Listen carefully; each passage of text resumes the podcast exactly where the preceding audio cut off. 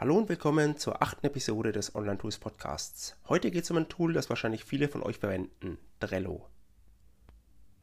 Trello ist ein super Tool, das sich für verschiedenste Zwecke verwenden lässt. Über Listen und darin enthaltene Karten kannst du Aufgaben und Projekte gemeinsam mit Kollegen und externen Partnern bearbeiten.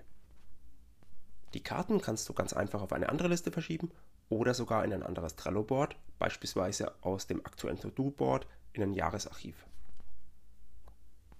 Die Standardversion von Trello ist kostenfrei und bietet genügend Funktionen für die meisten Anwender. Ich nutze selber nur die Standardversion.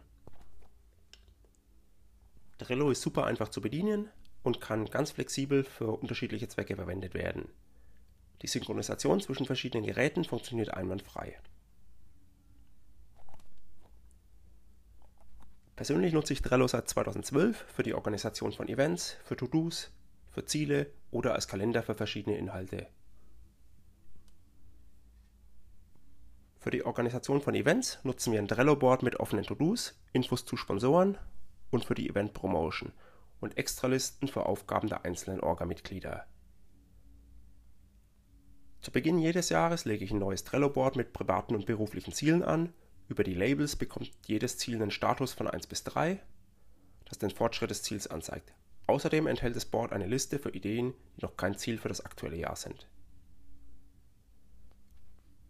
Auf der To-Do-Liste verwende ich verschiedene Spalten für heute, morgen, die aktuelle Woche und den aktuellen Monat.